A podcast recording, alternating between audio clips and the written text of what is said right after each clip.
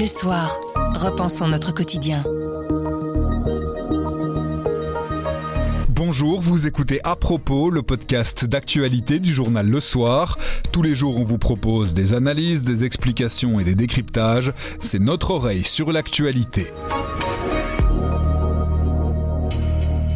La contestation ne faiblit pas. En Iran, près d'un mois après la mort de Massa Amini, on fait le point sur la situation. Mais d'abord, on vous explique ce qui coince en France avec les raffineries de pétrole et l'essence aux stations-service. Nous sommes le vendredi 14 octobre, je m'appelle Pierre Fagnard. À propos, voici l'actualité comme vous l'entendez. Grand angle. La France est en crise, le blocage de plusieurs raffineries et dépôts de pétrole provoque des pénuries aux stations-service. Les Français doivent parfois faire des dizaines de kilomètres pour trouver des pompes à sec ou déjà assaillies par les automobilistes.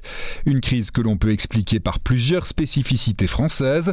On a donc demandé à Joël Meskens, notre envoyée permanente à Paris, d'éclaircir la situation. Bonjour Joël. Bonjour Pierre. On a évidemment euh, tous vu depuis la Belgique euh, ces images de files interminables de voitures devant des stations-service. Le début de cette histoire, c'est des blocages dans les raffineries de pétrole. En, quelques mots, quelle est la situation aujourd'hui en France? Bah, Il est très difficile hein, de trouver de l'essence dans les, dans les stations-service où je suis allé faire un tour l'autre jour. L'atmosphère est extrêmement euh, électrique. Euh, les gens sont vraiment à cran. On dit que au niveau du pays entier, on est à peu près à 40% de stations-service qui sont en pénurie, mais en réalité, la situation est très différente d'une région à l'autre. Il y a des où il est pratiquement impossible euh, de trouver du, carburant. Donc la situation est très tendue. Il faut parfois même des policiers pour euh, régler les tensions sur les sites des, des stations-service. On a parfois un peu du mal à comprendre, vu de Belgique, pourquoi, comment est-ce que ce conflit perdure Parce que ça fait quand même déjà plusieurs semaines que ça dure. Comment on peut, comment on peut l'expliquer justement, cette continuité dans le blocage? Oui, ça fait 17 jours que ça dure et ce n'est pas la première fois que le, pays est, bloqué par des mouvements euh, comparables. Il y a des spécificités françaises qui expliquent cette, euh, cette situation. Il y en a plusieurs. Il y en a une déjà, c'est la difficulté intrinsèque à la France, c'est vraiment dans son ADN, cette difficulté à euh, nouer des compromis qui peut s'expliquer par, euh, par différentes choses. historiquement, il y a cette culture en France euh, révolutionnaire qui perdure. Il y a aussi euh, des syndicats qui sont très faibles en réalité. Hein. Le taux de syndication en France ne dépasse pas 10%. On est en dessous de 10%, ce qui est très largement inférieur à la situation en Belgique. Il y a des partis politiques aussi qui sont très faibles. Donc il est difficile de négocier en France, de nouer des compromis, parce qu'on ne sait pas avec qui les nouer. Il n'y a pas cette culture euh, du consensus, même si quelque part, en réalité, quand Macron avait été euh, élu, il avait promis ce consensus et finalement, c'est une promesse qui s'avère euh, très difficile à tenir. Vous parliez d'un taux de syndication relativement faible inversement proportionnel presque à la capacité de blocage des syndicats? Oui, justement parce qu'il n'y a pas cette culture du compromis. Euh, par exemple, chez, euh, chez Total, la CGT a même parlé de grève euh, préventive, en quelque sorte, une grève d'avertissement avant que la négociation ait commencé. Il faut savoir aussi que dans ce contexte où justement il y a peu de Français qui sont syndiqués, il y a une espèce de concurrence entre les syndicats. Aujourd'hui, c'est la CFDT, un syndicat réformiste qui est devenu le premier syndicat de France mais les autres syndicats qui sont plus euh, jusqu'au boutiste, eh bien, jouent la surenchère dans la radicalité pour essayer euh, de tirer leur euh, marron du feu dans une perspective de d'élection sociale à venir. Vous parliez de ce faible taux de syndication. Pourtant, il y a une négociation, une recherche de compromis en tout cas qui est indispensable parce qu'une fois de plus, si on compare la situation en France et en Belgique, bah, en France, il n'y a pas d'indexation automatique des salaires. Donc tous les ans, il faut renégocier ces salaires. Ils sont bien obligés de se remettre à table les syndicats et les patrons. Absolument, c'est une grande différence avec euh, la Belgique. Il n'y a pas ce mécanisme automatique, ce qui oblige donc à des négociations. Mais il faut savoir que c'était justement prévu euh, chez Total. Des négociations étaient prévues euh, au mois de, novembre. Finalement, ça a été jugé trop tardif par, par les syndicats qui ont voulu agir, agir plus vite. Mais effectivement, on est obligé de, de négocier en France. Ce n'est pas un mécanisme qui est, qui est automatique. Et tant qu'on est dans les négociations, on précise qu'à l'heure où on enregistre ce podcast, il y a une rencontre qui est prévue entre la direction de Total et les syndicats. Et donc éventuellement, il y aura peut-être euh, un petit peu d'avancée à ce niveau-là. Je voulais encore euh, vous demander, quand on évoque un mouvement social comme celui-là, des grèves, des blocages, en plus le tout lié au carburant, la comparaison euh, pourrait sauter aux yeux avec le mouvement des Gilets jaunes. On est en fait dans des mouvements relativement différents. Oui, très différents dans le sens où euh, d'abord le mouvement des Gilets jaunes était un mouvement spontané qui n'est pas né des syndicats ni des partis politiques, même si de nombreux partis politiques, je pense à la France insoumise et au Rassemblement national, ont tenté de l'instrumentaliser. Les Gilets jaunes étaient un mouvement spontané. Or, ici, ce mouvement autour des carburants, des raffineries, est né euh, des syndicats, euh, de la CGT et euh, de Force ouvrière. Il y a aussi le fait que les Gilets jaunes étaient soutenus par une très large majorité de l'opinion, même si beaucoup de Français ne se sentaient pas eux-mêmes Gilets jaunes, ils avaient une espèce de, une espèce de sympathie, on disait, par procuration. Ils, ils se ressentaient par procuration comme des Gilets jaunes et on avait des soutiens qui étaient très importants, autour de 80% pendant une large partie du mouvement. C'est pas du tout le cas euh, ici, euh, dans la mesure où on est, selon les sondages, autour de 42% euh, de soutien. Pourquoi? Ben Parce que ces salariés des raffineries n'apparaissent pas comme, comme les victimes de la situation aujourd'hui. Ce ne sont pas les plus à plaindre dans un contexte où on a évidemment une ubérisation de l'économie, des métiers de plus en plus difficiles. Et puis, les salaires non plus ne sont pas les salaires les moins élevé euh, en France, euh, ce qui crée évidemment euh, un, mouvement de soutien bien moins important que lors des Gilets jaunes, qui était cette petite classe moyenne, ces gens qui avaient un emploi mais qui ne parvenaient pas à vivre de leur travail. Ici face à un mouvement d'humeur avec des blocages, on vient de l'expliquer. Pourtant, quand on regarde des tableaux comparatifs de la situation économique et notamment du taux d'inflation dans les pays européens, les Français ne sont pas tant à plaindre que ça. Non, complètement. Quand on regarde, et c'est d'ailleurs ce qu'Emmanuel Macron a mis en évidence euh, lors de son émission à la télévision mercredi soir, euh, la situation est bien plus enviable, en tout cas moins difficile en France qu'ailleurs euh, en Europe. Pour vous dire, ici en France, le taux d'inflation pour l'année est autour de 6%, même si ce taux est contesté, il serait peut-être plus élevé, peu importe. En tout cas, il est largement inférieur à celui qui prévaut en, en Belgique, par exemple.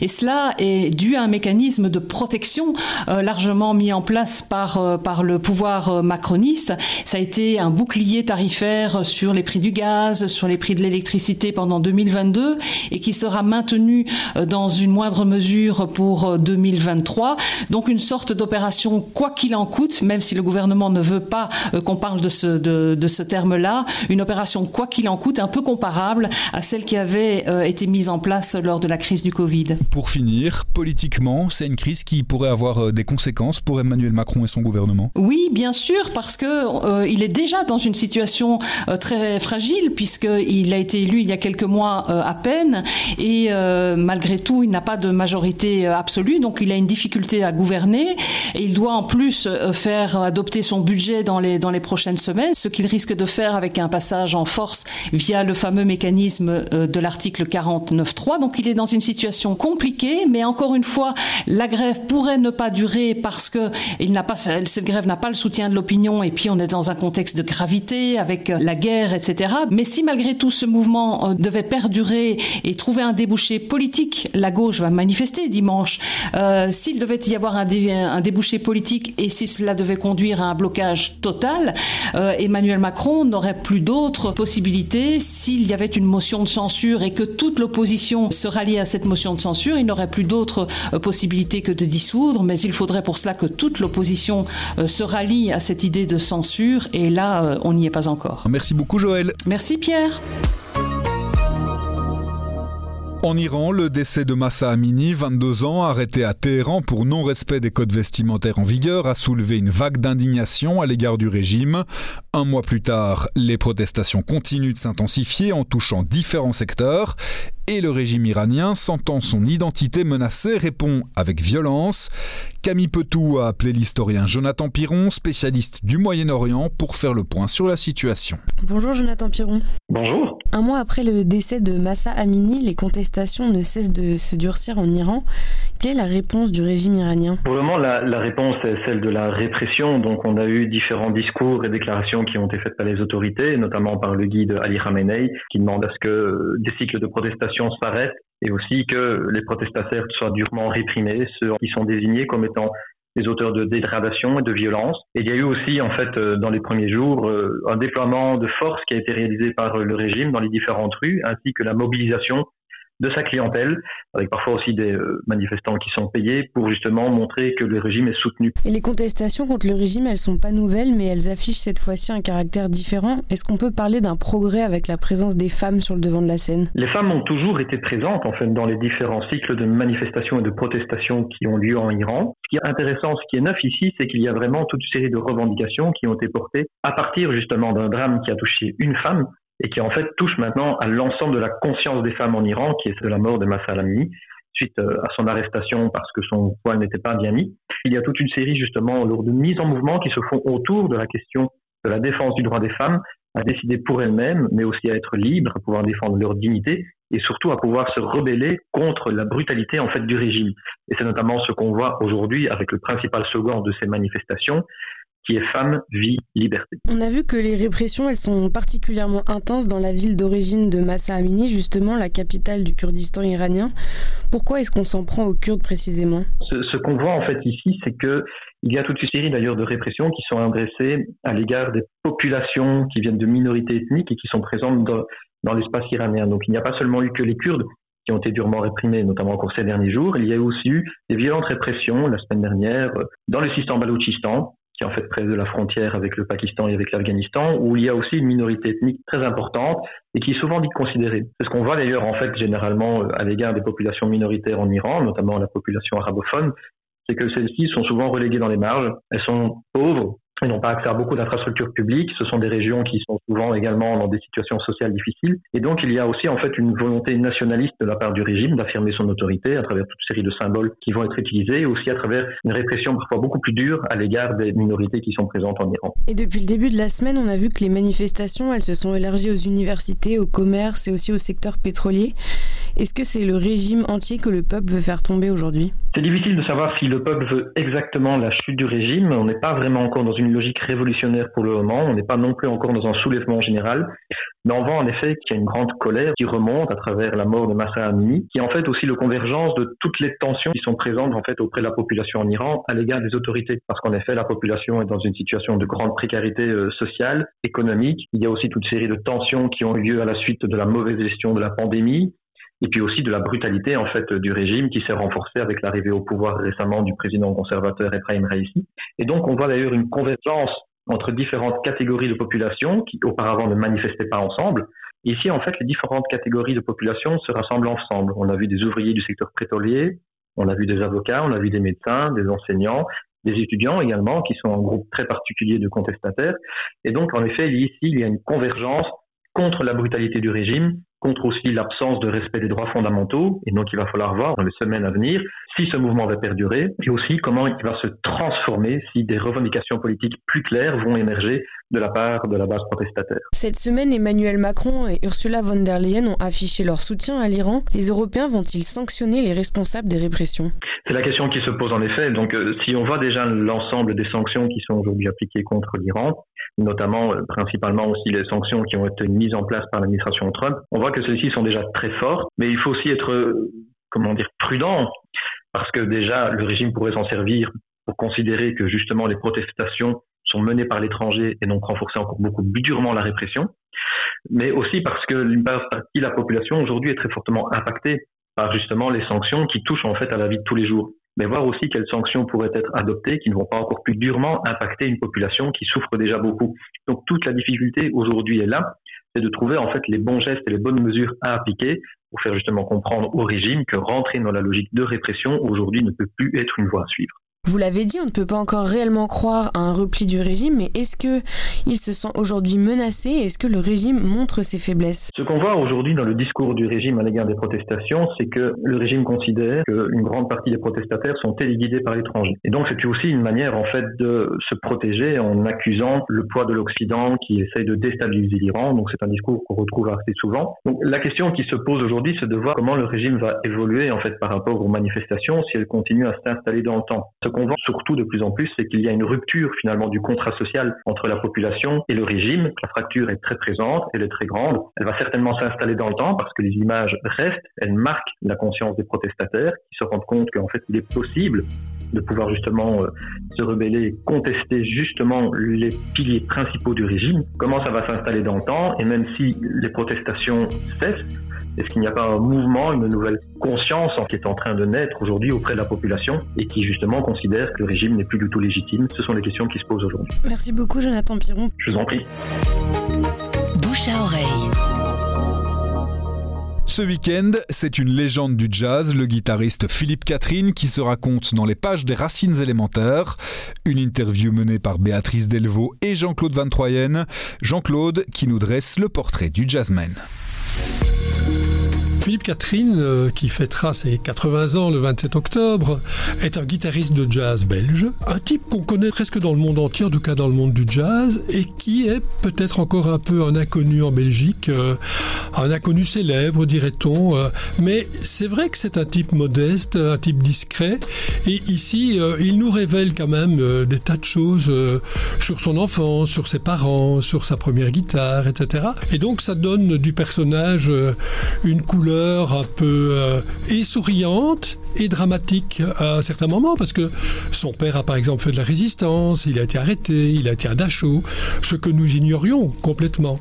Et ça s'est fait dans une ambiance euh, très amusante, euh, très souriante, chaleureuse même dans son petit appartement face à la gare du Midi. Vous êtes allé avec Béatrice Delvaux, une interview qui a duré plus de trois heures, c'est quand même pas courant. Non, mais c'est vrai que Philippe Catherine, d'abord il parle un peu lentement, il a aussi un esprit de l'escalier, euh, il passe d'une chose à l'autre, tout d'un coup il se souvient d'une anecdote, euh, il la raconte, etc. Mais c'était fait avec beaucoup de plaisir, et c'est vrai qu'il n'a pas compté son temps. Il nous a ravi aussi les oreilles en empoignant sa guitare et en jouant quelques morceaux. Euh.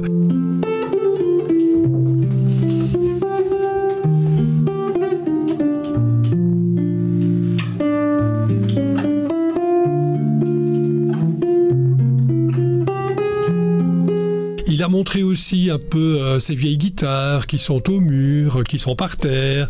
Il y a son ampli, il y a ses partitions, euh, et tout ça dans un, un espèce de, de, désordre sympathique. Vous êtes un expert du jazz, vous êtes passionné en tout cas.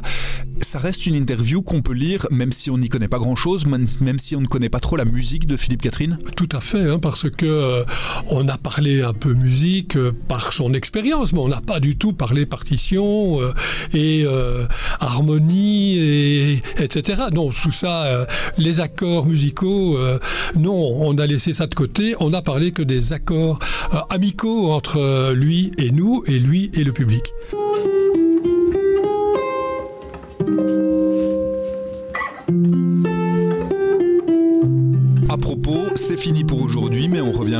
7h. En attendant, abonnez-vous, partagez-nous. Vous nous trouverez sur notre site, notre application et votre plateforme de podcast préférée. À lundi.